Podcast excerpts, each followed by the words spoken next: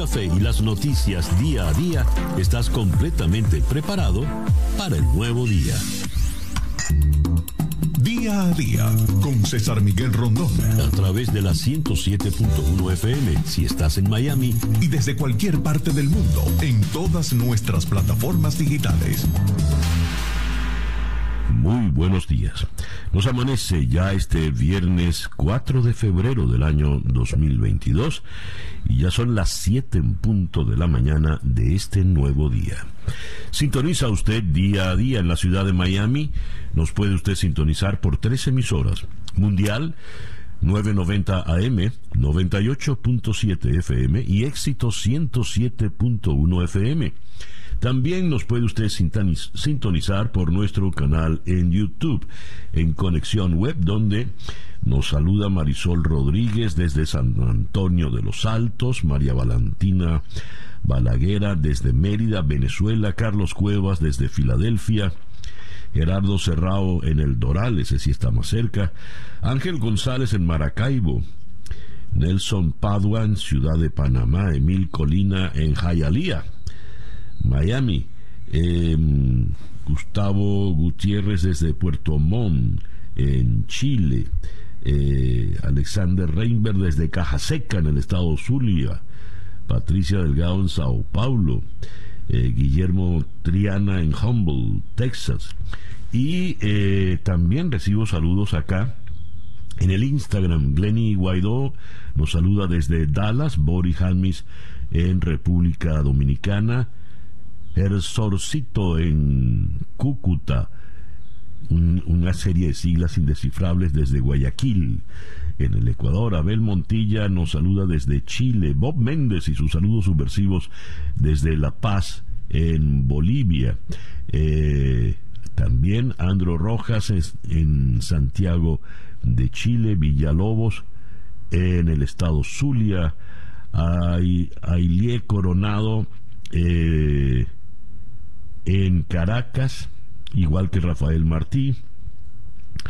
Cristina está en Maracaibo y Gerardo está en Francia. Geisha Rodríguez, hola Geisha, en Buenos Aires. Gracias pues amigas y amigos por sumarse a la sintonía tanto por el YouTube, el Instagram y por supuesto por la radio y otros medios. Día a Día es una producción de Flor Alicia Anzola para En Conexión Web, con Laura Rodríguez en la producción general, Bernardo Luzardo en la producción informativa, Carlos Márquez en la transmisión de YouTube, Jesús Carreño en la edición y montaje, Daniel Patiño está en los controles y ante el micrófono, quien tiene el gusto de hablarles, César Miguel Rondón. Son las 7 y 2 minutos de la mañana. Calendario lunar.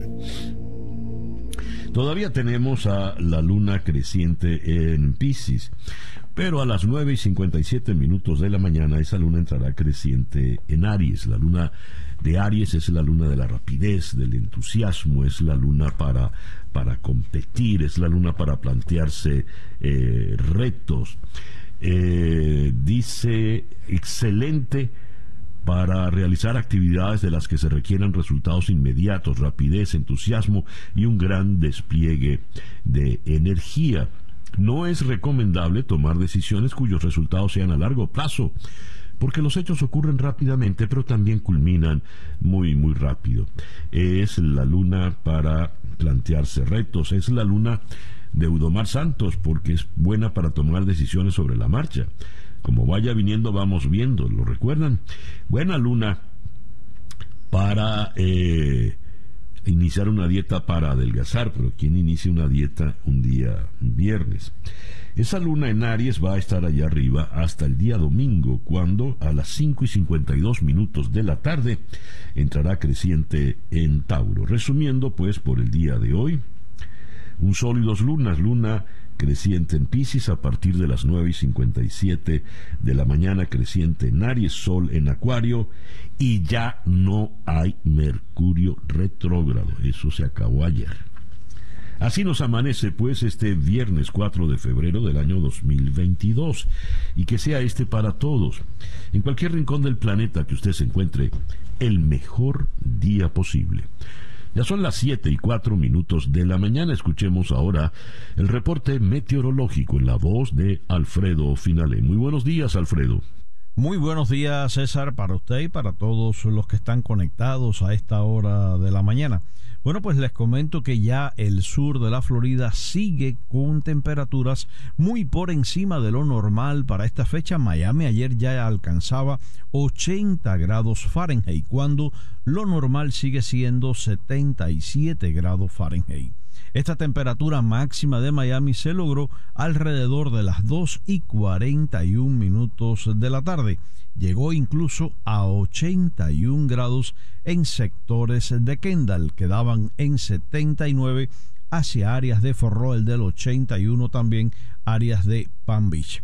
Bueno, pues hoy otro día cálido, otro día sin frío en nuestra zona. A pesar de eso, hay personas que todavía usted la puede ver por ahí por la calle con bufandas, abrigos, botas. Pero bueno, eso es una cuestión personal. En cuanto al tiempo local para hoy, les comento que vamos a tener una jornada muy similar al día de ayer, una mezcla de nubes y sol, un día sin lluvias, un día otra vez con temperaturas máximas entre 79 a 81 grados Fahrenheit, incluso superiores hacia las localidades de la costa del Golfo. Para que tengan una idea, mientras que nosotros acá quedábamos ayer entre 71 a 80 grados Fahrenheit. El área de Tampa llegó a establecer un nuevo récord en la tarde de ayer de temperatura máxima, llegó a 85 13 grados por encima de su valor normal y el récord anterior era de 84 grados datando del año 1950. Bueno, pues el mapa del tiempo del día de hoy muestra ese sistema frontal extendido desde el noreste hasta las inmediaciones del Golfo de México, llega incluso hasta territorio mexicano todo el medio oeste de la nación, el norte, el noreste, bajo bajísimas temperaturas, y valga la redundancia, con tiempo complicado. De hecho, se mantiene la advertencia de estar pendientes a su aerolínea si va a estar viajando durante estos días. Y es que ya hablamos de miles de vuelos cancelados en la nación, que también afecta al sur de la península, porque cuando se viaja a esos destinos siempre hay cancelaciones o retrasos por el mal tiempo. Bueno, pues el tiempo local para hoy, ya te decía, muy similar al día de ayer, con muy poca lluvia. Ese frente que está hoy sobre el Golfo de México se acerca durante este fin de semana a nuestra área, pudiese estar incrementando ligeramente el potencial de lluvias en nuestra área, no más allá de un 20 a un 30%, pero a pesar de que llegue frente débil a nuestra área, no vamos a tener descenso en las temperaturas. Quiere eso decir que tendremos un fin de semana cálido, a diferencia del pasado acá en nuestra zona. Muy buenos días para todos. Muchísimas gracias, Alfredo. Alfredo Finales, el meteorólogo de nuestra emisora hermana Actualidad 1040 AM en la ciudad de Miami. El reloj indica que son las 7 y 8 minutos de la mañana, esto es día a día. Las noticias de hoy en Estados Unidos. Ayer temprano, la primera información que leíamos venía desde Siria, donde se reportaba un ataque de fuerzas especiales de Estados Unidos que había dejado un saldo de civiles muertos. Luego, a media mañana, el presidente Joe Biden explicó de qué se trataba. Fue, en efecto, una operación para eliminar al líder de eh, ISIS. Ahora leo desde, desde Atmed, Siria, este despacho de Associated Press. El líder del grupo Estado Islámico se hizo estallar junto con miembros de su familia durante una incursión de las Fuerzas Especiales de Estados Unidos en su escondite en Siria, según informó Estados Unidos. Se trata de la segunda vez en tres años que Estados Unidos abate a un líder de la agrupación, la cual ha pasado apuros para resurgir realizando ataques letales en la región. El presidente Joe Biden anunció el operativo nocturno de las Fuerzas de Operaciones Especiales que, según Estados Unidos, asestó un golpe significativo a la organización extremista. El objetivo del operativo era Abu Ibrahim al-Hashimi al-Quraishi, quien asumió la conducción de la milicia el 31 de octubre de 2019, días después de que el dirigente Abu Bakr al-Baghdadi muriera durante otro operativo de Estados Unidos en la misma zona. A diferencia de su predecesor, Al-Quraishi no era tan conocido y más bien era una persona discreta que no aparecía en público y asumió el control de una organización mermada. Biden dijo que al-Quraishi murió de la misma manera que al-Baghdadi, al detonar él mismo una bomba que además mató a miembros de su familia, entre ellos mujeres y niños, a medida que se aproximaban las fuerzas de Estados Unidos. Esa fue la situación. Ahora, el escenario bélico lo tenemos en realidad es alrededor de Ucrania. La última revelación que eh, viene desde Estados Unidos nos dice lo siguiente. Estados Unidos acusó ayer al Kremlin de un elaborado plan para fabricar un ataque de las fuerzas ucranianas que Rusia podría utilizar como pretexto para emprender una acción militar contra su vecino.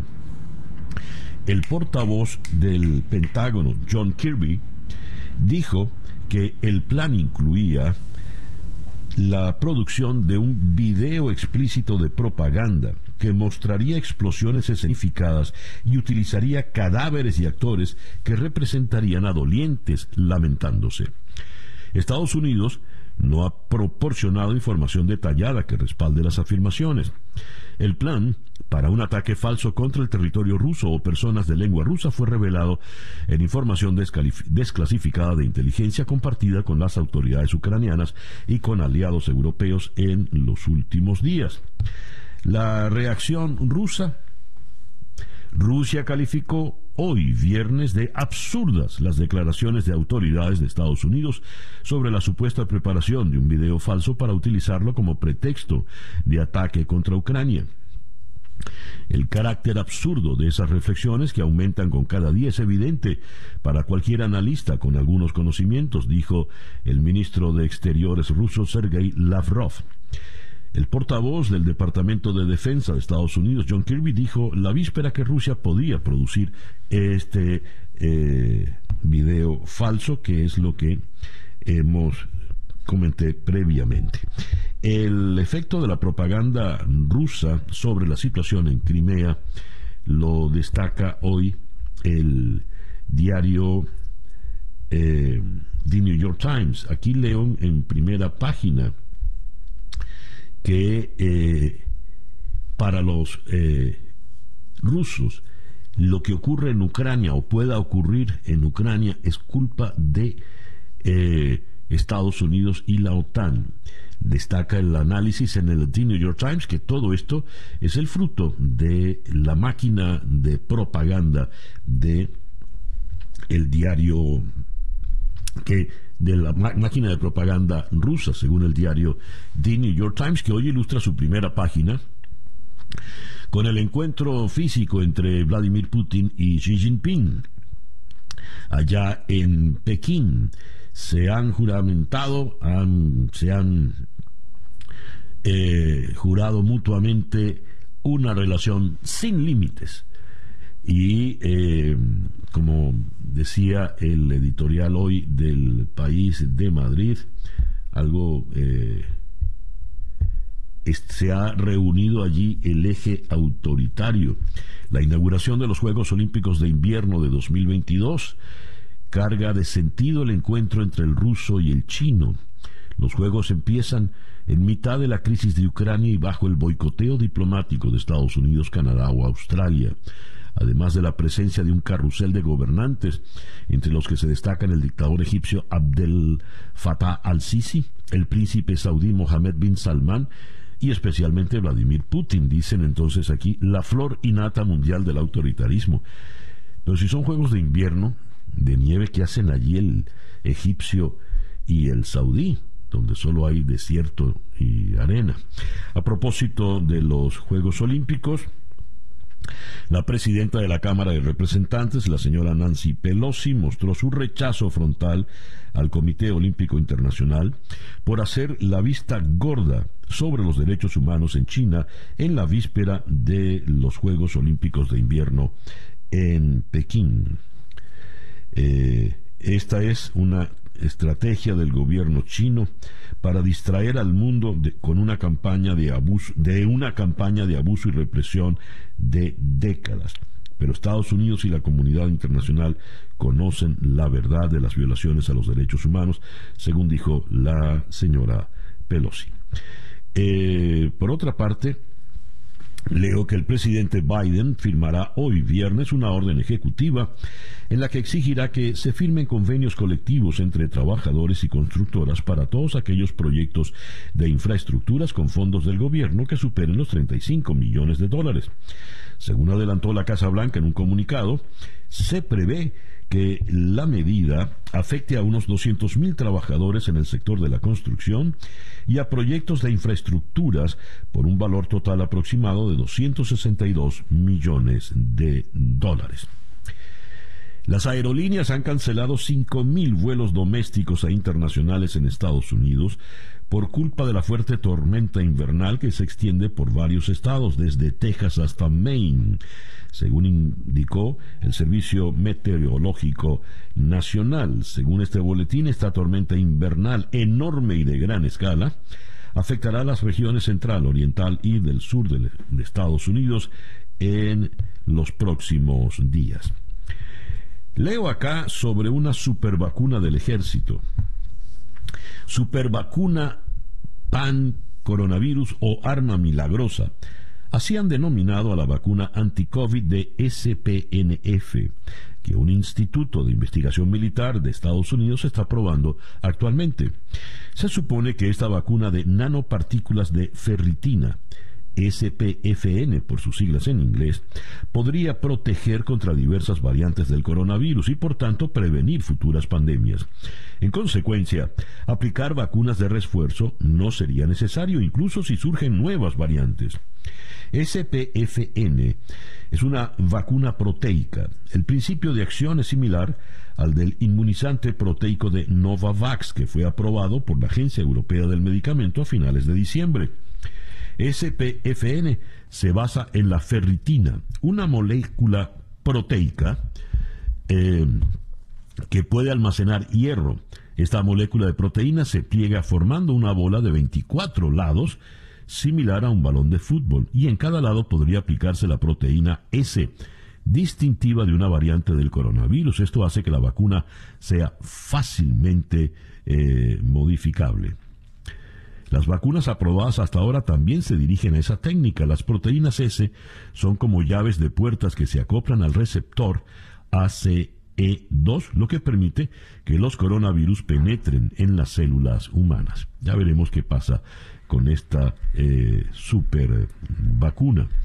Y en otras informaciones, leo que eh, en un, una encuesta hecha por Axios, eh, no hay mayor interés ni entusiasmo por los Juegos Olímpicos de invierno entre la población de Estados Unidos. Eso con todo y que los atletas norteamericanos están asistiendo a la contienda.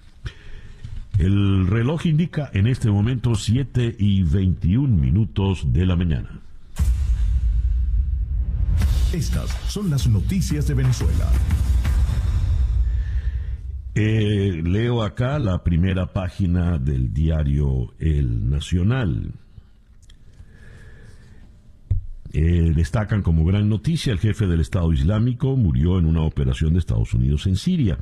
La segunda noticia destacada, según la diagramación de esta primera página virtual, sí tiene que ver con Venezuela. Buques con petróleo venezolano e iraní manipulan su ubicación para evadir sanciones con el uso de medios electrónicos.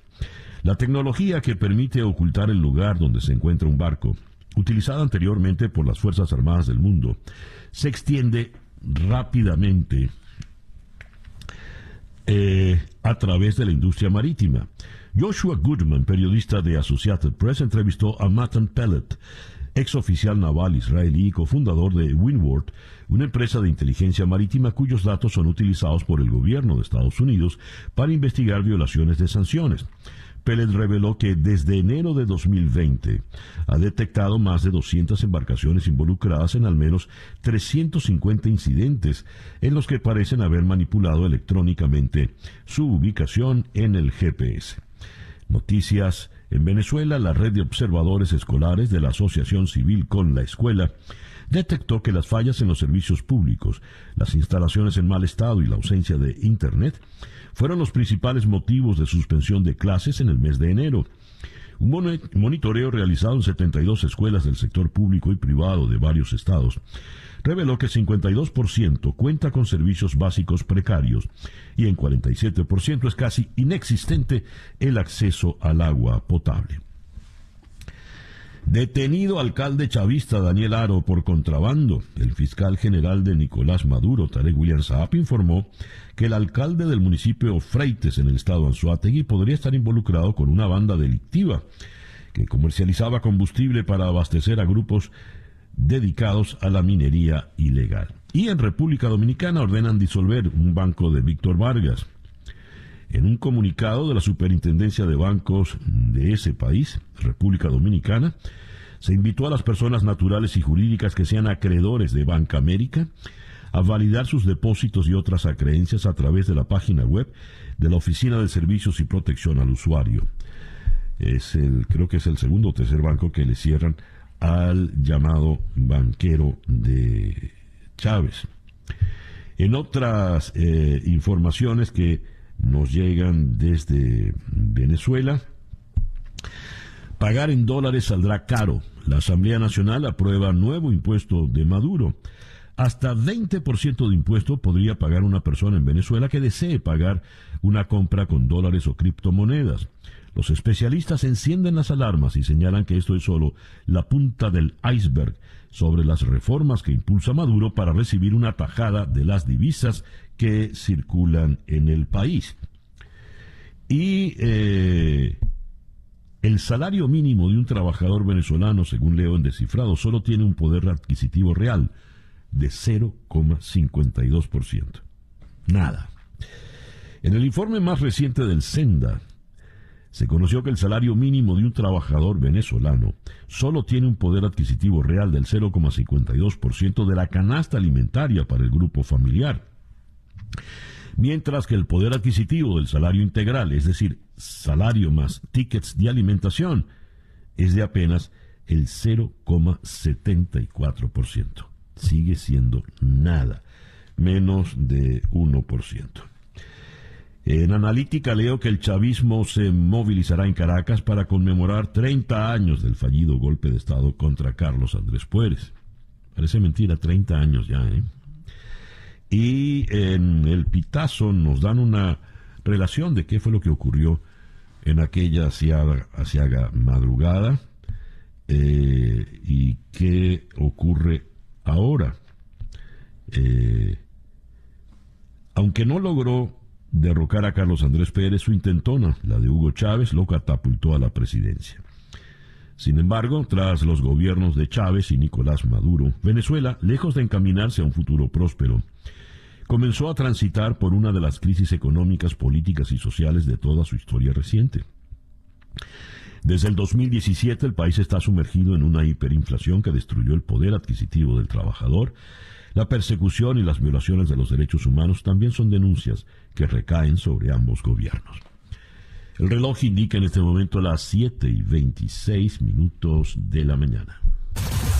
Escuchas día a día con César Miguel Rondón. Nuestra pauta de entrevistas para el día de hoy la vamos a comenzar en Lima con el periodista del diario El Comercio, Víctor Reyes Parra. Polémica por el nuevo ministro eh, del Interior, el nuevo primer ministro, perdón, el señor Héctor Valer, quien eh, por lo visto tiene antecedentes prontuario por violencia doméstica contra su esposa y su hija. No pega una el señor Castillo. De Lima iremos a Buenos Aires para conversar con Pablo, Paulo Bota, eh, él es experto en temas del Medio Oriente, profesor en la Universidad Católica de Argentina, y con él vamos a analizar la situación en eh, la crisis de Ucrania, los últimos acontecimientos. Después iremos a Washington para conversar con David Smolansky, el comisionado de la Secretaría General de la OEA para la crisis de migrantes y refugiados venezolanos. Smolansky eh, ha sido insultado duramente por Diosdado Cabello, a quien le ha acusado de sionista, judío, etcétera, etcétera. Regresaremos a Buenos Aires para conversar con el periodista del diario La Nación, Alejandro Jovar, pero ahora sí para hablar de un asunto argentino. Al menos 20 personas murieron y decenas se encuentran internadas, algunas con cuadros de gravedad, tras consumir cocaína adulterada y sufrir severas intoxicaciones en la zona oeste del Gran Buenos Aires. El hecho genera conmoción en Argentina y abre el debate sobre la política de drogas.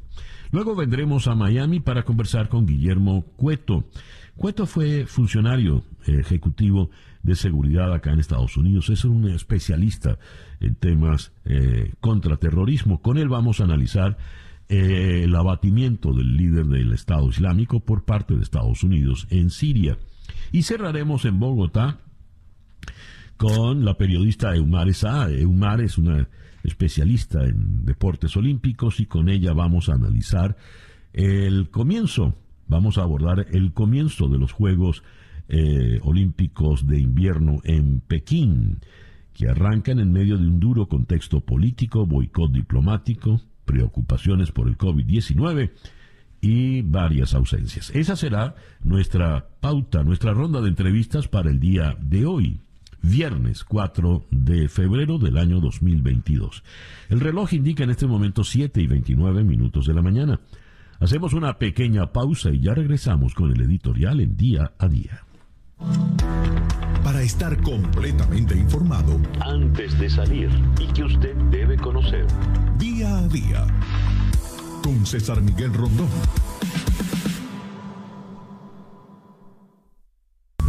Escuchas día a día con César Miguel Rondón.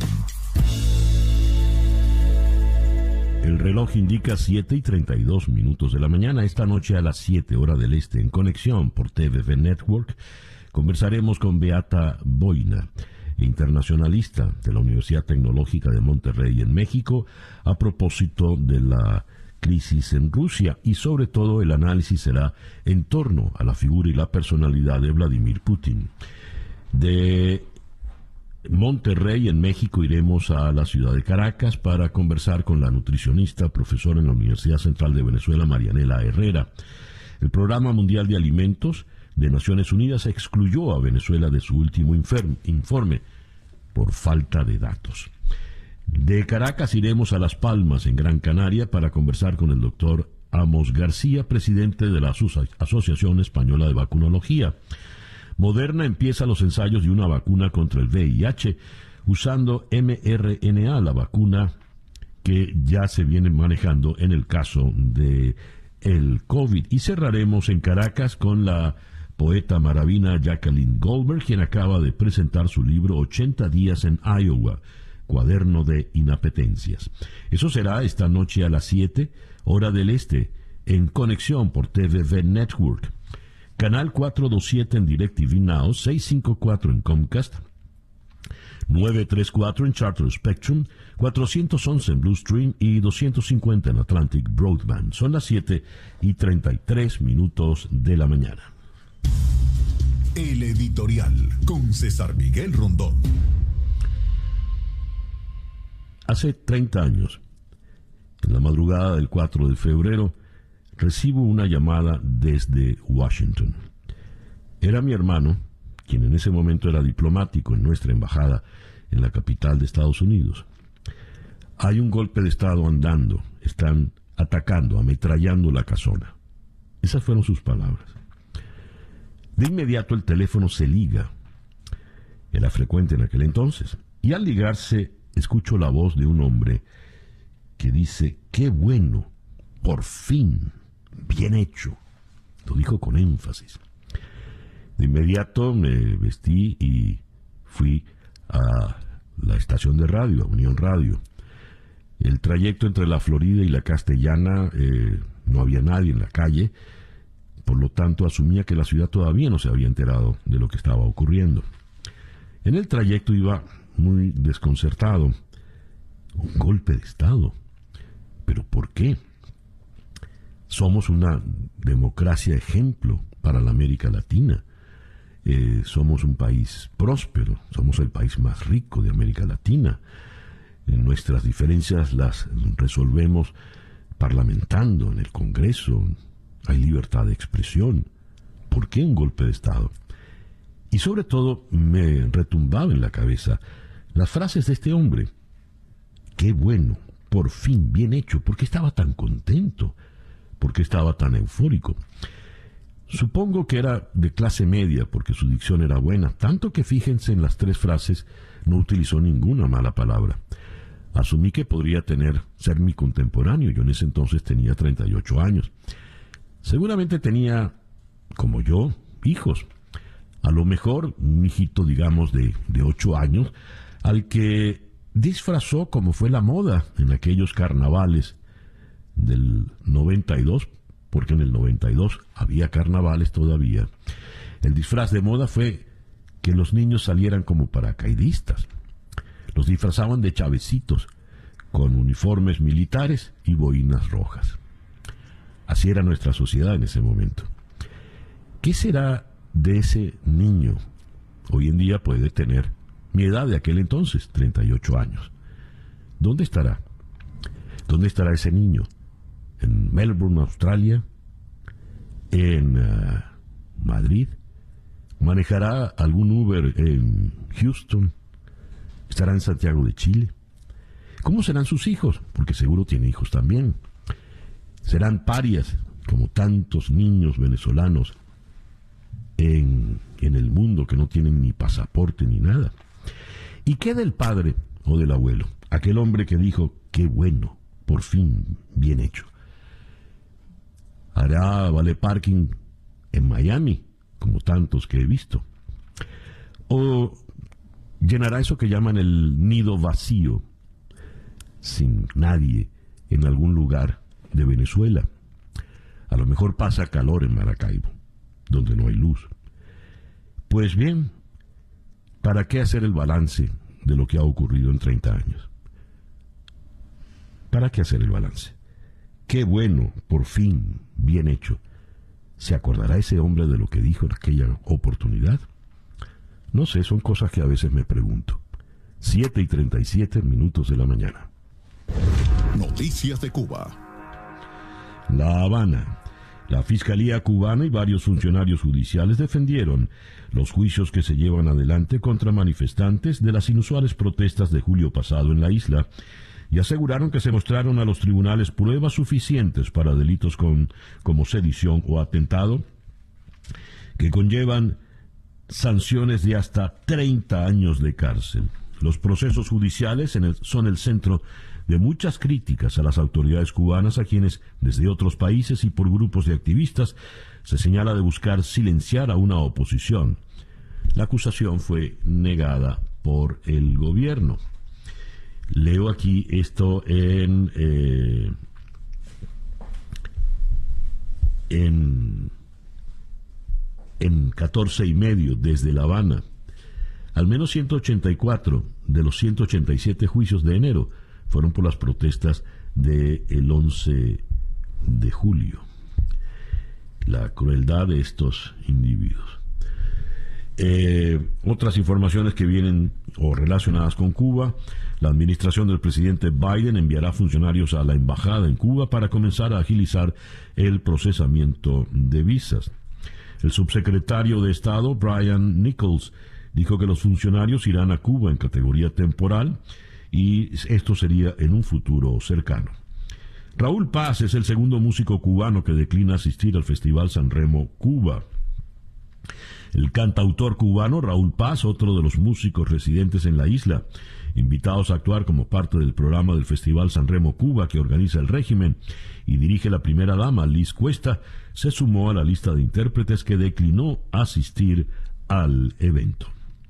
Y aquí tengo una noticia que está fechada al 3 de febrero, pero la fecha es lo de menos, porque esto, en fin, ha podido ocurrir en cualquier momento de los últimos 60 años. La leo en el Chicago Tribune. Cuba reclama el cese del inhumano embargo de Estados Unidos, 60 años después de su aplicación. En fin, son las 7 y 42 minutos de la mañana. Noticias de Latinoamérica. Managua, la exguerrillera sandinista disidente Dora María Telles y el líder estudiantil Lester Alemán fueron declarados culpables por el delito de conspirar para cometer menoscabo a la integridad nacional, según informó la Unidad de Defensa Jurídica y las organizaciones a las que pertenecen. Telles, una histórica combatiente sandinista y antigua compañera de lucha del presidente Daniel Ortega, fue declarada culpable por el delito de conspiración por el juez cuarto distrito penal de juicios de Managua, Ángel Giancarlos Fernández González. Lima. El nuevo primer ministro peruano Héctor Valer inició su gestión bajo una controversia que agravó la crisis política local, tras conocerse que en 2017 la justicia dictó medidas de protección en favor de su esposa por violencia física y un año antes su hija lo había denunciado por golpearla. Además, los vecinos del edificio donde vivía lo declararon persona no grata para expulsarlo del edificio.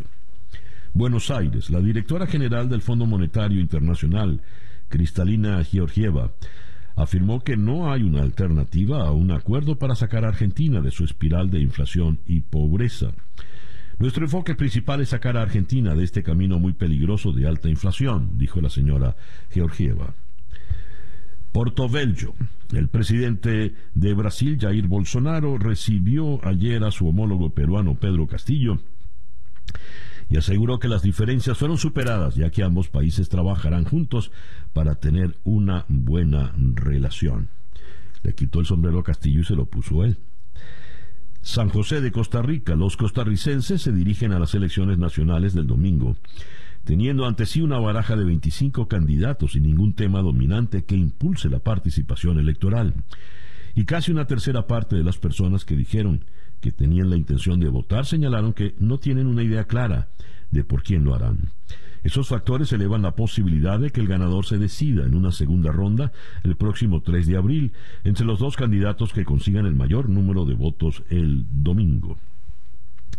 Tapachula. Agentes de inmigración y la Guardia Nacional de México han intensificado las redadas contra los migrantes que se quedan en pequeños hoteles y en las calles de la ciudad de Tapachula, cerca de la frontera con Guatemala. La ciudad se ha convertido en una especie de estación de paso para migrantes de Centroamérica, Haití, Cuba y otros sitios, debido a que México requiere que mucha gente solicite allí el estatus de refugiado o de asilo. Y en Bogotá, el debate sobre la despenalización del aborto en la Corte Constitucional de Colombia volvió a aplazarse después de que llegaran nuevas peticiones de recusación contra el nuevo conjuez elegido para desempatar la votación, que quedó con cuatro votos a favor y cuatro en contra el pasado 20 de enero. Son las 7 y 45 minutos de la mañana. La información del mundo día a día. Comenzamos en Moscú. Rusia anunció el cierre de la oficina de la emisora alemana Deutsche Welle y la revocación de las acreditaciones de sus empleados en el país. El Ministerio de Relaciones Exteriores de Rusia también dijo en un comunicado que pondría fin al satélite y otras transmisiones de la Deutsche Welle en territorio ruso. En Ankara, el presidente de Turquía, Recep Tayyip Erdogan, se ofreció a mediar entre Rusia y Ucrania al proponer su país como sede de posibles negociaciones, tras reunirse con su homólogo ucraniano Volodymyr Zelensky en Kiev, la capital de Ucrania. París. El presidente francés Emmanuel Macron discutió por separado con sus homólogos de Rusia y Ucrania, Vladimir Putin y Volodymyr Zelensky, respectivamente, posibilidades de continuar con la vía diplomática para una desescalada en la crisis ucraniana. Macron, quien ya habló varias veces con ambos en las últimas semanas, charló aproximadamente durante 45 minutos con Putin y una hora con Zelensky dentro de sus intentos de proseguir el diálogo para identificar los elementos que deben llevar a una desescalada según fuentes del Elicio. Pekín. China y Rusia profundizarán sin descanso su coordinación estratégica y afrontarán juntas las injerencias externas y las amenazas a la seguridad regional, según afirmaron conjuntamente el presidente chino Xi Jinping y el ruso Vladimir Putin. Esto es algo que no ha cambiado y no cambiará. Respetamos la soberanía del otro, así como sus intereses de seguridad y de desarrollo. Afrontaremos las injerencias exteriores y las amenazas a la seguridad regional, dijo Xi, al reunirse en persona por primera vez en dos años con Putin en medio de las crecientes roces de ambos países con Estados Unidos. Copenhague. Europa está entrando en un posible desenlace de la pandemia y el número de muertos por coronavirus empieza a estabilizarse, dijo el director de la Oficina Europea de la Organización Mundial de la Salud. Hay una oportunidad singular de que países de todo el continente tomen el control de los contagios de COVID-19 debido a tres factores. Altos niveles de inmunización por vacunas o infecciones naturales, la tendencia del virus a expandirse menos con el buen tiempo y la gravedad menor de la variante Omicron. Eh, Berlín. Un destacado arzobispo alemán defendió la relajación de la obligación de celibato para los sacerdotes católicos en unas declaraciones publicadas antes de una reunión de una asamblea reformista alemana. El cardenal Reinhard Marx, arzobispo de Múnich, declaró que sería mejor para todos crear la posibilidad de sacerdotes célibes y casados sus palabras se producen luego de que su diócesis se viese sacudida por un reporte independiente sobre la gestión de los casos de abusos sexuales en las últimas décadas que culpó a Marx y a sus predecesores, incluyendo al Papa emérito Benedicto XVI. Y ya eh, comenzaron los Juegos Olímpicos en eh, Pekín. Hace exactamente 24 minutos se encendió el pebetero olímpico. El reloj indica en este momento 7 y 49 minutos de la mañana. Esto es día a día. Pedro Castillo, por lo visto, como dice el refrán, no da pie con bola. Nombra a un nuevo primer ministro y el primer ministro de entrada levanta una polvareda. Leo en el diario El Comercio, con la firma de Víctor Reyes Parra, los graves antecedentes del primer ministro y sus frases polémicas. Fue acusado de golpear a su esposa e hija. Ambas lo denunciaron por violencia familiar y una jueza dictó acciones de protección. ¿Quién es Héctor Vale? Vamos hasta la ciudad de Lima, donde está precisamente el autor de este artículo, Víctor Reyes Parra. Víctor, muy buenos días, gracias por atendernos. Hola, buenos días. Sí, bueno, gracias a ustedes por la por la invitación y por el interés eh, en lo que está pasando eh, en el Perú. Sí, eh, bueno, Héctor Valder, eh, a mencionabas, quien es el nuevo primer ministro, el jefe del gabinete de, Pedro Castillo, por decirlo así, el, segundo hombre más importante en el gobierno peruano. Eh, él es un, congresista parlamentario quien fue convocado por el, el presidente Pedro Castillo para asumir eh, el puesto de, primer ministro y, de forma sorpresiva. nadie tenía previsto que él sea, porque no es un, congresista, de, digamos, del, partido con el que Pedro Castillo ganó las elecciones. Eh, pero bueno, eh, claro, de él se conocía básicamente que llegó al Congreso con un partido, de hecho, de un partido de derecha, un partido más bien del otro extremo político, de lo que se, podría decir acá la derecha más conservadora en, en Perú, al poco tiempo de llegar al Congreso renuncia y se va hacia un, primero un partido de centro y ahora está en un partido de izquierda dentro del, Congreso.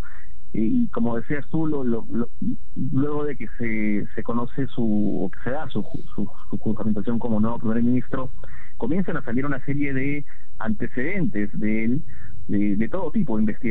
Tiene investigaciones eh, por corrupción, tiene investigaciones por contaminación ambiental, pero las, las, las, más, las más graves, las que más han, han causado indignación y críticas, son las de violencia familiar. Eh, primero se conoció que su, su, esposa y su hija lo, lo, habían denunciado ante la policía peruana en el 2016, a fines del 2016, por eh, presuntamente, según, según la denuncia, darles golpes. Luego ese caso fue remitido a una jueza que lo analizó y eh, al determinar que un certificado médico eh, pues efectivamente eh, constataba que la esposa por lo menos sí tenía golpes, le dio medidas de protección, esto a inicios del 2017. Esto ha provocado que la mayoría primero un rechazo generalizado de parte de, todas las tiendas políticas, de, tanto de, izquierda, centro y derecha, pero también la respuesta del propio Héctor Valer ha sido que no, que esto no es cierto, eh, que él no va a renunciar y que tiene el respaldo, según él, tiene el respaldo del presidente y algunos, como se dice acá, se aferra al puesto, se, se niega sí. a, Héctor, eh, Fíjate, fíjate, Víctor, este señor Valer, por lo que uno puede ver, es un energúmeno porque hasta los vecinos del edificio donde vivía lo declararon persona non grata para expulsarlo por los gritos y golpes que daba con mucha frecuencia. Si es un individuo como este, que además, paradójicamente, leo que es del Opus Dei, ¿eso es cierto? Sí, él, de hecho, él, él cuando llega al Congreso se, se presenta así, como yo soy miembro del Opus Dei, porque estaba en un partido de, digamos, como, como, como te decía, de, extrema derecha, muy ligado al conservadorismo. Sin embargo, el día de ayer, el, Opus Dei emite un comunicado mintiéndolo, diciendo, no, no, señor nunca nunca ha sido mm. miembro de nuestra, de nuestra congregación. así que todo lo que sale de su boca parece eh, ser cuestionable. Sí. Ahora, pregunto, Víctor, eh, ¿Por qué Pedro Castillo tiene tan mala puntería para designar a sus ministros? ¿Por qué se empeña en este señor Héctor Valer, que por lo visto lo tiene todo en contra y nada a favor? Bueno, ahí, podrían caber dos interpretaciones. La primera es que simplemente él, como, como dices tú, no, no elige bien, parece que no, no, no, no revisara los, los antecedentes de las personas que convoca porque incluso el señor Valer, en una entrevista que dio, eh, me parece que el día de ayer, él de alguna forma revela de que él estaba siendo considerado para este puesto desde eh, principios de enero. Entonces uno se pregunta si, si este principios de enero el presidente tenía previsto o el entorno del presidente tenía previsto nombrarlo, simplemente mm, con todos los recursos que tiene el, que podría tener el gobierno peruano no, no revisaron sus antecedentes policiales o judiciales o si lo hicieron no les importó para nombrarlo eh, eso revelaría un, un, poco de digamos de, responsabilidad de parte del, del, gobierno del presidente pero la otra interpretación que, que, que, podría darse es que es, su nombramiento podría ser un acto de provocación al Congreso mm. ¿por qué? porque en el Perú eh, un presidente, un presidente del Consejo de Ministros, un primer ministro, tiene que ser, digamos, como confirmado por el Congreso de la República. Acá se le dice, eh, tiene que tener el voto de confianza. Si el presidente del Consejo de Ministros no recibe el voto de confianza, eh, tiene que renunciar, nombrar a otro, y si el siguiente que viene tampoco recibe el voto de confianza, el presidente puede disolver el Congreso.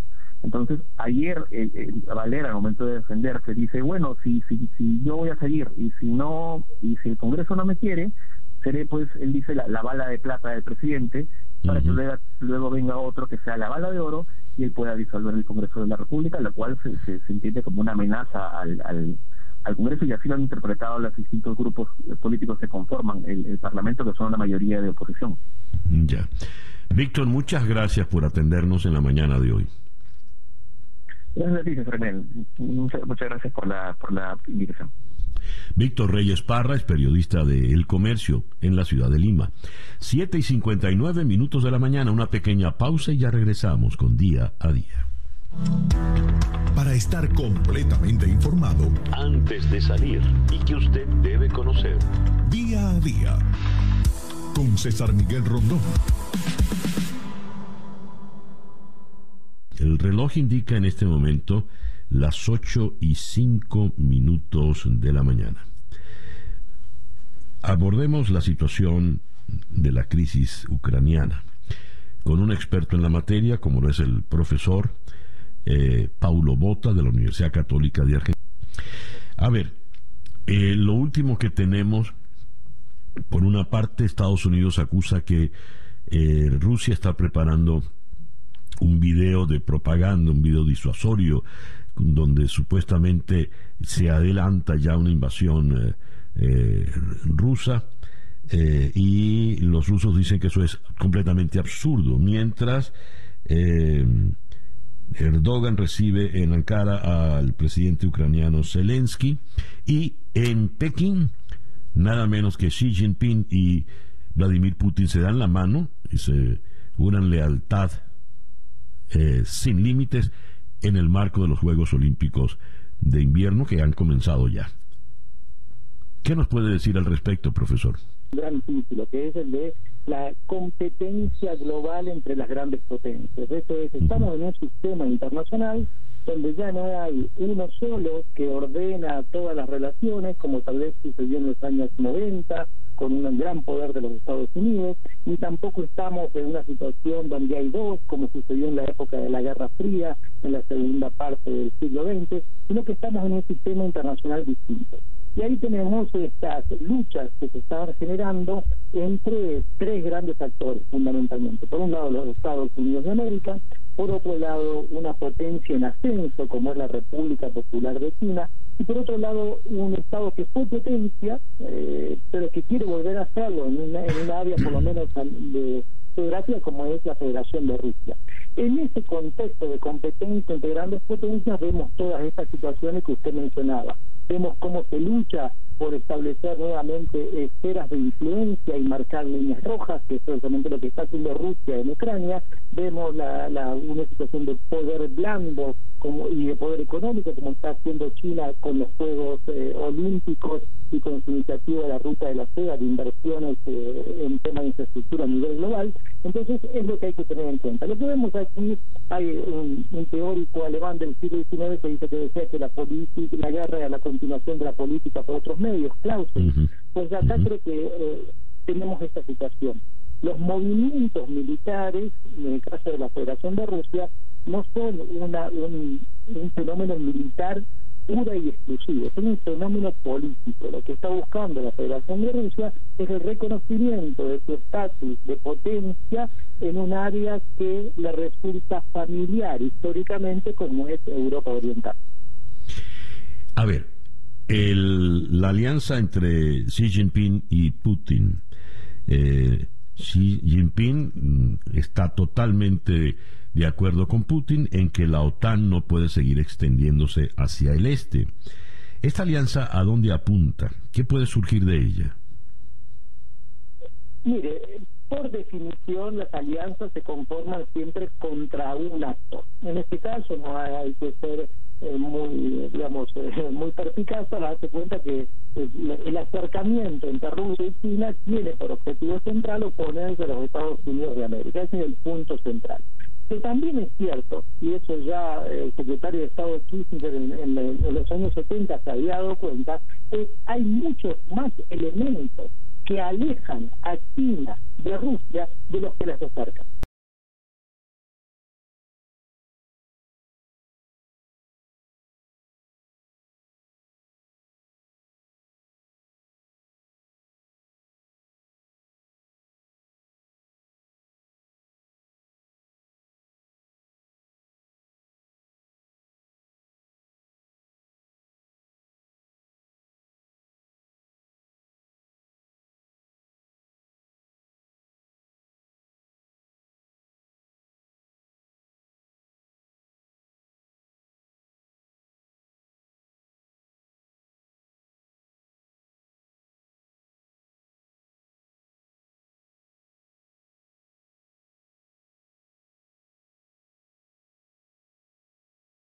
Hay, ha habido muchos análisis sobre la personalidad del señor eh, Putin, quien eh, 30 años atrás, cuando cae el muro de Berlín, era un funcionario de la KGB en Alemania Oriental y vio esa caída como una, una gran derrota. Eh, algunos lo han comparado con Hitler, otros dicen que esa comparación no tiene sentido. Todo esto porque, por lo visto, tiene en este momento la sartén por el mango y es el que puede desatar o el, o, evadir el, el botón de la guerra. ¿Usted qué opina? Mire, en términos militares, una guerra en Ucrania, pensándola con términos clásicos, esto es un ejército entrando al territorio de otro ejército y controlando absolutamente todo el territorio, es bastante complicado, ¿no? Porque piensen que Ucrania es un país muy grande, ahí tiene mucha población, una gran parte de la población tiene sentimientos contrarios, claramente contrarios a, a, Putin. Por lo tanto, eh, si pensamos en un escenario, no. Pero sí podemos ver otros tipos de escenarios como los que estamos eh, viendo precisamente en estos momentos. es una presión en términos militares para lograr objetivos políticos, una presión para avanzar hacia un proceso de negociación, pero con fuerzas militares cerca de la frontera de Ucrania. Creo que eso es un poco lo que estamos lo que estamos viendo, ¿no? Eh, eh, están utilizando las fuerzas armadas para conseguir un objetivo político. ¿Cuál es el objetivo político?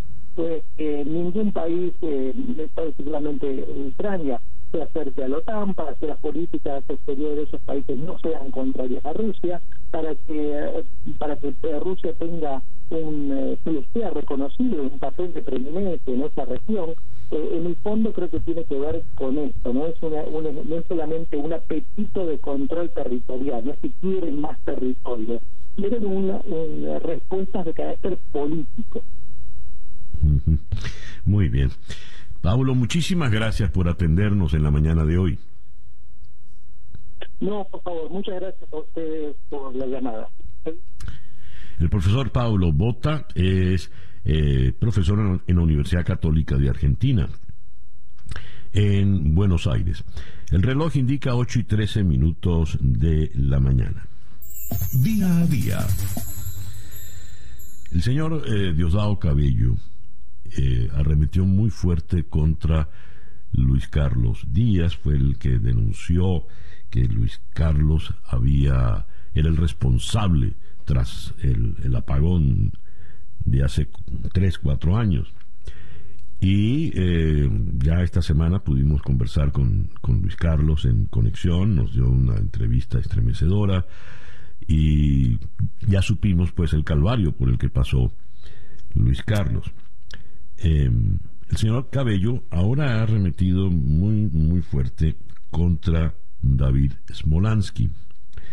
Smolansky eh, fue alcalde de Latillo, militante de Voluntad Popular, y en la actualidad está en Washington, donde ha hecho una labor muy, muy tenaz como eh, comisionado de la Secretaría General de la OEA para el caso de los migrantes y refugiados venezolanos. Es decir, él no es parte del gobierno interino. El señor eh, Cabello le ha, ah, le ha atacado duramente. Eh, no, te no metas a todos los judíos en esta cuenta porque los venezolanos no le echan la culpa a los judíos, que un miserable como tú no cumpla con el rol que tiene un gobierno hipotético de Narnia y que viven chuleando a los venezolanos que les había escrito, había dicho en su programa, yo no te ataco por tus raíces judías, el pueblo judío es un pueblo bueno, noble. El sionismo sí es malo, no estés diciendo que yo te estoy atacando por tus raíces judías, tú sabes que no es así, es contigo que representas a ese clan, a esa mafia sionista del mundo. ¿Por qué estos ataques, esta virulencia de este individuo cabello contra David Smolansky? Vamos hasta Washington donde está precisamente Smolansky. David, muy buenos días. Gracias por atendernos. Buenos días, César Miguel. Muchísimas gracias por la invitación y saludo a tu audiencia. ¿Qué tiene cabello contigo? ¿Por qué esto? No, Diosdado ha utilizado el mazo dando para, para eh, atacarme eh, de manera sistemática por ocho años. Eh, ese, programa empezó en, el año 2014 y es posiblemente lo, lo, más eh, peligroso y, nefasto que ha existido en la historia eh, de Venezuela, porque es un programa que está hecho para atacar, para difamar y para dar órdenes que se terminan eh, cumpliendo en muchas de ellas y esas órdenes que se cumplen terminan siendo violaciones a los derechos humanos y hasta crímenes de lesa humanidad. Diosdado Cabello, yo lo he acusado de ser un antisemita, eh, de eh, siempre eh, atacarme por mis raíces judías. No es la primera vez que lo hace. Eso ha llevado a que en las redes sociales se diga cualquier cantidad de insultos, de agresión, de improperios por venir de una familia judía, en este caso mi familia paterna, incluso mi casa en el año 2016 fue atacada y, y me escribieron en la pared eh, sionista de, no puedo decir la palabra porque es una grosería, y yo simplemente no voy a dejar de, de responderle, César Miguel. Yo no soy de los que cree que a veces este, las cosas hay que dejarlas pasar o hay que ignorarlas, etcétera, porque es muy grave. es muy grave cuando cuando una persona es atacada este por su por sus raíces este en este caso judías por es decir eh, que se que se atente contra la libertad eh, de culto creo que Diosdado Cabello al final también me ha atacado porque nosotros tuvimos una gestión exitosa en el atillo eh, transparente que logró disminuir los secuestros que enfrentó en ese momento a, las peores bandas de secuestros que había no solamente en el municipio sino en el área metropolitana de Caracas por las posiciones firmes que siempre he tenido eh, eh, contra la dictadura. Bueno, el punto tal que eso me ha llevado a un exilio que va más de, cuatro años. Y bueno, desde este rol, a pesar de estar lejos del país, siempre he dicho que he buscado la eh, eh mm, oportunidad de seguirle sirviendo al país y, lo he venido haciendo desde la OEA en, en, mis labores de, de coordinador este grupo de trabajo para atender la crisis de migrantes y refugiados. Dice eh, Cabello que tú formas parte del gobierno hipotético de Narnia. Es su manera despectiva de referirse al gobierno interino que preside Guaidó. Pero eh, tú no formas parte de eso, dependes de la Secretaría General de la OEA. ¿Por qué dice, aparte del desconocimiento de Cabello, por qué él dice que para ustedes, es decir, para ti y supongo que para el gobierno interino, la inmigración es un negocio? Bueno, porque es parte, César Miguel, de la campaña de descrédito y difamación, pero yo en mi conciencia tengo tranquilo que en más de tres años que llevo en la OEA, empecé en 2018 cuando el gobierno interino no soñaba ni en hacer, eh, a pesar de que lamentablemente en Venezuela seguimos siendo víctimas de una dictadura y que cuando yo empecé éramos dos millones de migrantes y refugiados venezolanos y hoy somos más de seis millones de migrantes y refugiados venezolanos, pero hoy eh, muchos muchos gobiernos que en su momento no sabían ni cómo atender eh, este deslave humano eh, eh, y ni mucho menos tenían ideas políticas que pudiesen integrar a migrantes y refugiados. Hoy esas políticas existen. Existe un TPS en los Estados Unidos, existe un estatuto temporal de protección en Colombia, existe el estatuto de refugiados en Brasil según la declaración de Cartagena, existe la visa responsabilidad democrática en Chile, existe o se está implementando el plan de normalización migratoria en República Dominicana, eh, eh, entre otros países. Y eso muestra aparte, eh, así han sido aportes que, nos, que nuestra oficina ha hecho en conjunto con muchísimas otras organizaciones y gobiernos de la de la región. la migración jamás para nosotros puede ser eh, eh, un negocio o algo para lucrarnos, sino más bien todo lo contrario. Tiene que ser eh, un, tema a, que, que, que, que, nosotros nos inspire a servir por vocación y convicción, que es lo que yo siempre he hecho, para en primer lugar darle protección e integración a quienes se han visto forzados a ir al país. Y en segundo lugar, siempre dejar muy claro, César Miguel, las causas por las cuales los venezolanos huyen de manera forzosa, que si bien es cierto para ti, para mí y seguramente para buena parte de tu audiencia, sabemos por qué los venezolanos nos hemos visto forzados a huir, lo que es obvio para los venezolanos no quiere decir, no quiere decir que sea obvio para la región y por eso nosotros siempre, César Miguel, siempre, yo creo que tú es una voz tan importante para el país con tanta credibilidad, siempre hay que echar nuestro cuento, lo digo de manera coloquial, siempre los venezolanos tenemos que contar por qué nos fuimos, cómo nos fuimos eh, y qué significa ser inmigrante. Porque si nosotros no echamos nuestro cuento San Miguel, nadie lo va a echar por nosotros. Y por cierto, ahora lo vinculo con el tema del judaísmo. Si el pueblo judío no se hubiese dedicado por años, por décadas, a contar del mundo lo que fue el holocausto, nadie se hubiese enterado que 6 millones de judíos fueron exterminados en los campos de concentración. Bueno, hoy los venezolanos tenemos que contar ¿Cómo es eso de irse caminando y llegar a Quito? ¿Cómo es eso de tener que agarrar un peñero y llegar a Trinidad y Tobago? ¿Cómo es eso de tener que caminar un, un continente completo hacia el sur para llegar a Argentina o hacia el norte para llegar a Estados Unidos? ¿Cómo es eso que dejaste de comer por semanas para que tu hija pudiera alimentarse hasta no poder más y tener que abandonar tu país? Porque eso es lo que va a hacer al final, no solamente que nos protejan aún más a donde llegamos, sino que finalmente tenga, aumente la presión internacional que se necesita para que en Venezuela se pueda restablecer la democracia. David, te agradezco mucho estos minutos en la mañana de hoy. Agradezco a ti tu, la oportunidad para, para, este, para este tema. Gracias. David Smolansky, comisionado de la Secretaría General de la OEA para la crisis de los migrantes y refugiados venezolanos, nos habló desde Washington. 8 y 21 minutos de la mañana, esto es día a día. 8 y 25 minutos de la mañana. Leo este despacho de F desde la ciudad de Buenos Aires. La muerte en Argentina de 23 personas por consumir cocaína adulterada, adquirida en un barrio miseria de la provincia de Buenos Aires, ha generado gran conmoción social y puesto sobre la mesa la necesidad de reforzar la lucha contra el narcotráfico y las adicciones en el difícil contexto de altas tasas de pobreza que vive el país. En la línea telefónica en Buenos Aires está en este momento el periodista del diario La Nación, Alejandro Horvat. Alejandro, gracias por estos minutos en el programa de hoy. ¿Qué tal? ¿Cómo están? Saludos para todos. Alejandro, ¿qué ocurrió? Bueno, a ver, lo que vimos, eh, el detonante de todo esto, por supuesto, es lo que pasó con la, la cocaína adulterada, que por supuesto dejó la trágica cifra de 23 personas muertas. Ahora, eso tiene que ser materia de investigación para ver si es una, una guerra entre bandas narcos, si es un narcotraficante que cortó mal la droga y generó un desastre. Eso habrá que investigarlo. Pero después hay otras cuestiones que exceden al caso y que son cuestiones de fondo, ¿no? Que es la vinculación del, avance del narcotráfico a, a, lo, a lo largo de la ancho de la Argentina y su vinculación con las fuerzas policiales y con parte de la clase política.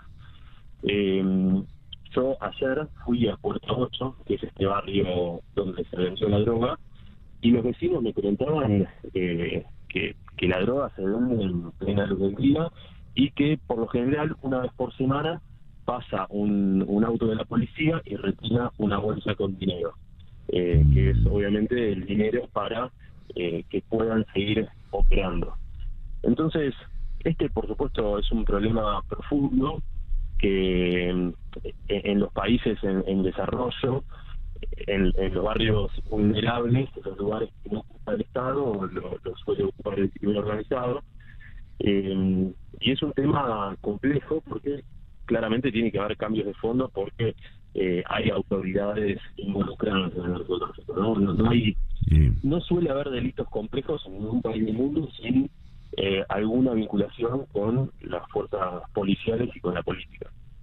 ¿Qué ha dicho la qué han dicho las autoridades de Buenos Aires al respecto?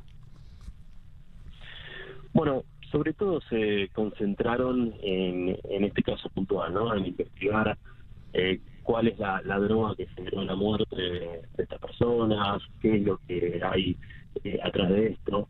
Eh, pero bueno, en la Argentina no, digo, más allá de este caso, no hay un debate de fondo de qué hacer con el narcotráfico. De hecho, nosotros a, 300 kilómetros de la ciudad de Buenos Aires está la ciudad de Rosario, en la provincia de Santa Fe. Y esa es una provincia que está absolutamente tomada por el narcotráfico. El, fin de semana pasado tuvimos un triple crimen en donde mataron a una familia, incluso con, su bebé, eh, una familia que salía de un casamiento de otros narcotraficantes que esos narcotraficantes que se casaban en realidad tenían que estar en, en libertad, en, prisión domiciliaria. Entonces, y, acá no hay ningún político, no hay nadie, ningún ministro de seguridad, no hay nadie que diga, bueno, este es nuestro plan para atacar el narcotráfico en Rosario. Mm, Como lo hay en, en Buenos Aires. Ya veo, ya veo. Alejandro, muchísimas gracias por estos minutos en la mañana de hoy. No, por favor, gracias a ustedes por interesarse en la situación aquí y les mando un saludo a ustedes y a toda la audiencia. Gracias. Alejandro Corbat, periodista del diario La Nación, desde Buenos Aires. 8 y 29 minutos de la mañana, una pequeña pausa y ya regresamos en día a día. Para estar completamente informado, antes de salir y que usted debe conocer. Día a día. Con César Miguel Rondón. El reloj indica en este momento las 8 y 37 minutos de la mañana. Temprano comentábamos que ayer la primera noticia que leíamos eh, con relación a Estados Unidos hablaba de un ataque de tropas norteamericanas en Siria que había dejado un saldo de eh, civiles muertos. Luego a media mañana fue el propio presidente Joe Biden quien dijo que fue un operativo para abatir a Abu Ibrahim al-Hashimi al-Quraishi, el líder de Estado Islámico, y fue él el propio Al-Quraishi quien estalló la bomba donde eh, mató a mujeres y niños de su familia. ¿Qué significa esta acción? ¿Qué pretendía? El mundo, como dice Biden, Estados Unidos está más seguro ahora. En la línea telefónica aquí en la ciudad de Miami está un experto en temas de contraterrorismo, inteligencia, insurgencia y subversión, como lo es Guillermo Cueto. Amigo Cueto, muy buenos días, gracias por atendernos.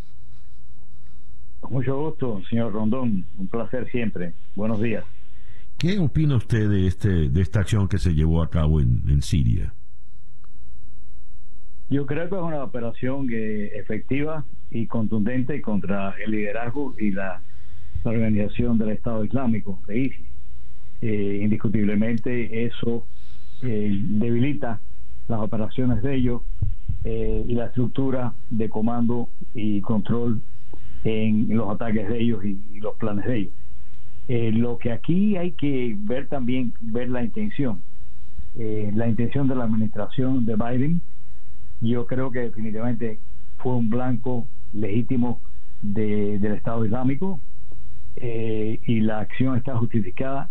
Lo que yo creo, dos cosas. Primero, y primordialmente yo creo que la motivación principal fue utilizar esto, o sea, el ataque al Estado Islámico, como un elemento de distensión con los rusos por la situación eh, muy crítica en, Ucrania, porque ISIS, eh, como todos sabemos, eh, no solamente es enemigo nuestro y del mundo, sino un enemigo muy fuerte de los rusos que ocasionan pérdidas eh, no solamente tangibles, sino intangibles, eh, a los rusos donde ellos están, o sea, en, Siria y otros lugares, pero también dentro de lo que es eh, Rusia en sí, por distintas facciones y por distintos elementos que ellos tienen, que son un elemento de mucha preocupación para Putin. Así que yo creo que eso se utilizó como un elemento de distensión, una señal de distensión de, eh, no de coordinación, pero sí de concordancia en, los objetivos comunes ruso-Estados Unidos. Guillermo, hay algo interesante, lo que usted acaba de apuntar es muy, muy interesante. Eh, la experiencia nos dice que las grandes crisis se terminan resolviendo en reuniones pequeñas, en momentos chiquitos. Eh, Solo la historia, muchos años después, nos dijo cómo pudo resolverse realmente el, impasse peligrosísimo que pudo llevarnos a una guerra nuclear en el año 62 entre la Unión Soviética de Khrushchev y la Casa Blanca donde estaba el presidente Kennedy. En este momento que tenemos una guerra de discursos y acumulación de tropas de lado y lado por el caso de Ucrania, ¿Qué solución podría verse a este conflicto si pensamos en la experiencia del pasado? Señor Rondón, eh, eh, usted ha dicho una cosa que eh, muy certera y, muy cierta en el sentido no solamente de la efectividad de la diplomacia y de, la, de los, contactos pequeños que se tienen que son invisibles la mayoría de las veces, pero también por eh, por la situación y el momento en que estamos. Eh, siempre han habido contactos entre eh, los Estados Unidos y Rusia que no se han notado. Por ejemplo, cuando el presidente Trump atacó con 59 eh, missiles Tomahawk a Siria por el ataque de, de a, la, a, a, a, una provincia siria donde acabó con 80 civiles con eh, guerra química con elementos del gas sarín. Eh, en ese momento hubo eh, un aviso directo del Pentágono a los militares rusos diciéndole de que se iba a atacar una base donde habían Sukhois, o sea, los aviones que usaba al Assad, que eran rusos, pero que había ahí también elementos, sea, personal y técnico ruso se le avisó a los rusos para que no hubieran eh, víctimas rusas y los Estados Unidos lo hizo directamente con los rusos. Eso fue una señal de, de, ese tipo de coordinación y de aviso y de diplomacia secreta que usted está mencionando y que siempre se ha practicado. Eso se practicó, eh, o sea, se, se, ha puesto en ejecución en muchísimas ocasiones. Como usted mencionaba, se hizo eh, una serie de diplomacia secreta cuando la crisis de octubre, eh, no las Naciones Unidas, sino por conductos de persona a persona, literalmente, en un café, etcétera, de un periodista con un diplomático de Estados Unidos, etcétera. y esos son elementos que verdaderamente pueden neutralizar poco a poco y ir bajando la tensión eh, y la posibilidad de una confrontación entre las dos potencias. ¿Se estarán llevando a cabo eso? Eh, por supuesto, no le, no, le, no le pido que si tiene información la revele, pero eh, dada su experiencia, eso podrá estar, algo parecido a eso podrá estar ocurriendo en este momento. Yo estoy seguro, no le puedo dar detalles porque no los conozco y tampoco mm. puedo pero yo estoy seguro, 100%, de que se están llevando a cabo eh, intensamente, no solamente por los Estados Unidos con Rusia, sino por los aliados. Hay maneras, eh, hay veces que por, por contactos personales de un diplomático con otro diplomático o de una persona civil con una persona bien colocada que tiene acceso en Moscú en este caso, eh, pues se, se mantienen y se conducen esos tipos de diplomacia secreta. yo, yo he conocido de eso personalmente en operaciones y en situaciones estratégicas personalmente en el mundo eh, en momentos muy difíciles. Eh, por supuesto no lo puedo comentar, pero sí lo he vivido, lo he experimentado y se practica continuamente y es muy efectivo. Muchísimas gracias, señor Cueto, por atendernos en la mañana de hoy. Un placer, a sus órdenes. Buenos días. Buenos días. El señor Guillermo Cueto fue funcionario del Ejecutivo de Seguridad Nacional en Estados Unidos. Es especialista en contraterrorismo, contrainteligencia, guerra irregular asimétrica, insurgencia y subversión. Y, lo más importante quizá, fue oficial de inteligencia y operaciones del Servicio Clandestino de Estados Unidos en el exterior. Conoce pues a fondo de lo que estaba hablando. El reloj indica en este momento las 8 y 45 minutos de la mañana. El reloj indica que son las 8 y 47 minutos de la mañana. Mm, temprano comentábamos, ya se había encendido el pebetero con la antorcha olímpica para los Juegos de Invierno 2022 en Pekín. Unos Juegos donde, por lo visto, lo de menos es el deporte, porque la foto que ha corrido en el mundo no es la de los atletas desfilando, sino la del estrechón de manos entre Vladimir Putin y Xi Jinping. Pero igual vamos a ocuparnos del deporte. Si hay alguien que domina el deporte olímpico es la periodista Eumar Esa en este momento en Bogotá. Eumar, muy buenos días, muchas gracias por atendernos. Buenos días, un placer saludarte. ¿Qué podemos decir de estos Juegos Olímpicos de Invierno que han comenzado en el día de hoy? Eh, sí, precisamente como lo mencionabas, hay una interferencia política importante en estos juegos y, tiene que ver con el tema del boicot diplomático que algunos países eh, occidentales han desplegado eh, en contra de estos Juegos Olímpicos. Se decidió no recurrir al boicot de delegaciones como en tiempos pasados y en realidad el boicot ha sido por diversas razones. Cada país lo ha argumentado de manera distinta. Por ejemplo, Estados Unidos habla de las atrocidades cometidas en contra de la minoría, de la minoría musulmana de los uigures.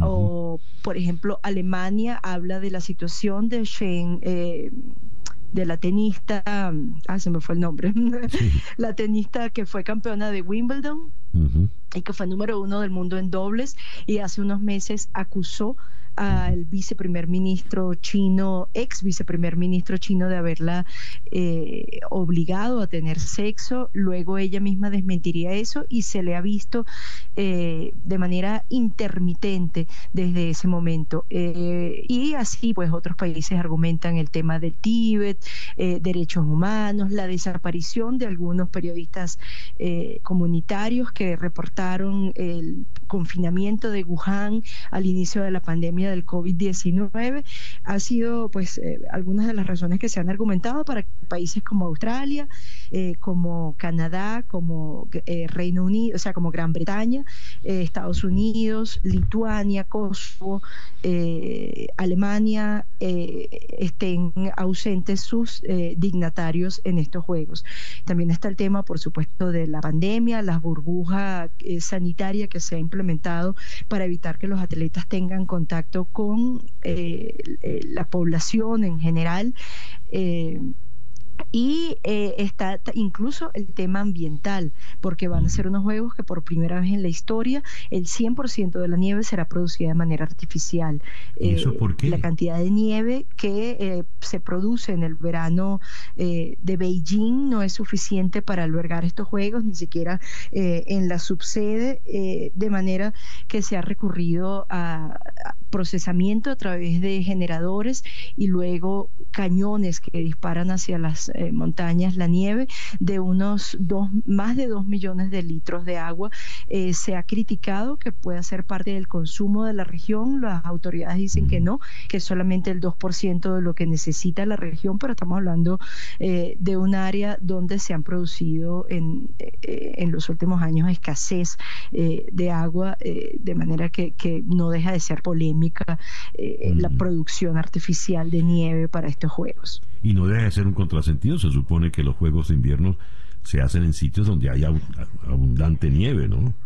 Sí, eh, pero fíjate, el cambio climático eh, mm. está, y lo, han advertido expertos eh, en el área ambiental, que el cambio climático sí está poniendo en riesgo un evento deportivo son los Juegos Olímpicos de invierno, porque los deportes de invierno con el descongelamiento mm. de, de algunas áreas del planeta está perdiendo escenarios naturales y de los 21 ciudades que han sido sedes hasta el momento de los Juegos Olímpicos, solamente 10 tienen nieve natural como para poder albergarlos, eh, mm, digamos, sin tener que recurrir a esto, que no es nuevo, que se usaba desde Lake Placid en 1980, se agregaba nieve artificial, pero es primera vez que el 100% de la nieve será artificial. Ya, la tenista se llama Peng Shuai.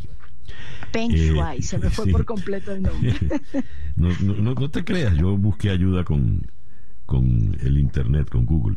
Eh, a ver, mencionaste eh, el año 80. En las Olimpiadas en Rusia en el año 80, en, en lo que era la Unión Soviética, fueron boicoteadas por Estados Unidos, era el presidente Jimmy Carter en ese momento, protestando por la invasión rusa a Afganistán. Y el boicot consistió en que no fue nadie, no fueron los atletas. Pero ahora los boicots son sui generis, porque los atletas van. Entonces, ¿cómo se entiende el boicot?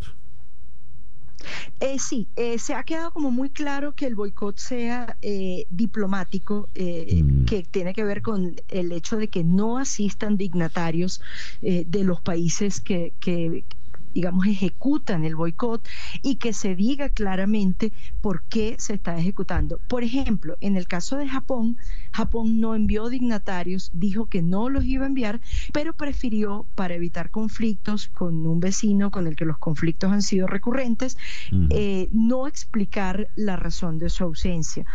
En el caso de Corea del Norte, no podemos hablar específicamente de un boicot. No está presente la delegación deportiva, pero tiene que ver con una sanción del Comité Olímpico Internacional que, eh, digamos, penó, penalizó a Corea del Norte por, por no asistir sin razón justificada a los Juegos eh, Olímpicos de Tokio. Recordemos eh, que se argumentó el tema de la pandemia para no ir, pero obviamente, digamos, se, se deslizaba la situación política que siempre ha enfrentado a Corea del Norte y a Japón. Entonces, a raíz de esto, el Comité Olímpico Internacional penaliza a Corea del Norte eh, por el hecho de no haber asistido y solamente podían ir los atletas que clasificaran a título individual.